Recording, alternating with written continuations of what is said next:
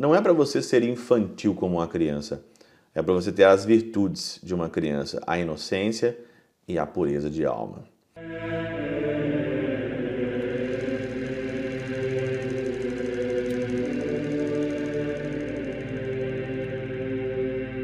Pai, do Filho e do Espírito Santo. Amém. Olá, meus queridos amigos, meus queridos irmãos. Nos encontramos mais uma vez aqui no nosso Teose, Viva de Coriezo, Percor Maria, nesse dia 31 de janeiro de 2024, nosso último dia do mês de janeiro. Dá para você perceber que as coisas passam muito rápido. Quando eu falo aqui que o mundo passa rápido, os anos passam rápido, a vida passa rápida, as pessoas acham que eu sou uma pessoa exagerada demais, né? Que eu fico fazendo aqui é terrorismo, mas não é terrorismo. Você percebeu que esse mês de janeiro já passou? E o que, que você fez? Aquelas pessoas que fizeram várias propostas para começar o ano, sei lá, fit, começar o ano com dietas, começar o ano ganhando dinheiro. Já passamos um mês aí e a vida passa muito rápido. Viva a vida, viva o dia como se não tivesse amanhã. Hoje é dia de São João Bosco ou Dom Bosco, nós podemos dizer assim. Dom Bosco ele é um pai para a juventude. Eu que trabalho com juventude, trabalho com colégio, Dom Bosco de fato é aqui um pai para nós, um exemplo a ser seguido. Quando ele aqui é, fundou os seus oratórios, ele fez tanto bem àquela juventude, tanto bem, que a juventude que estava com ele dizia o seguinte: ele era um pai para nós. Ele era um pai para nós, Dom Bosco. E é assim que um padre tem que se comportar. O padre tem que ser um pai, né? Por isso que o evangelho de hoje, né, de Mateus, no capítulo 18, versículo de 1 a 6, Jesus fala e pergunta: quem que é o maior no reino dos céus? Quem que é o maior?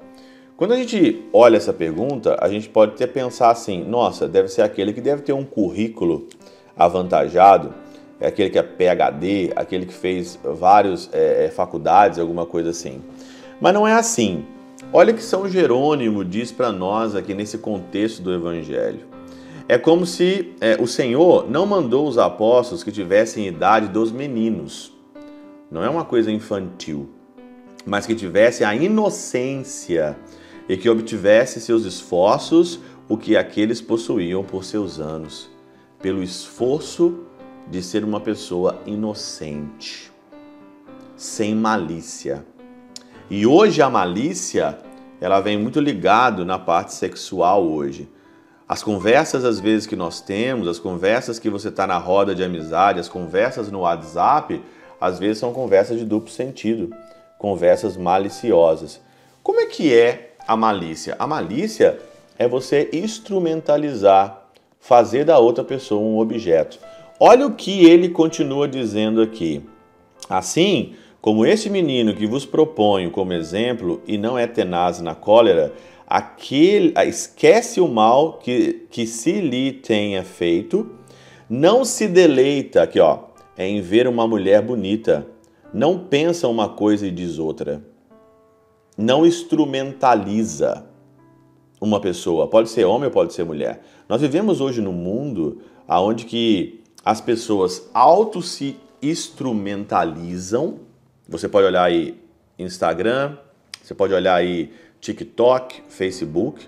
As pessoas estão se expondo como se fosse mercadoria, dançando, mostrando partes íntimas, vivendo a vida de uma forma instrumentalizada.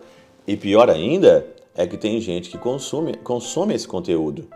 A pessoa que se auto-instrumentaliza numa rede social e a pessoa tá lá para dar like, para curtir, para compartilhar, ela olha a pessoa como um objeto.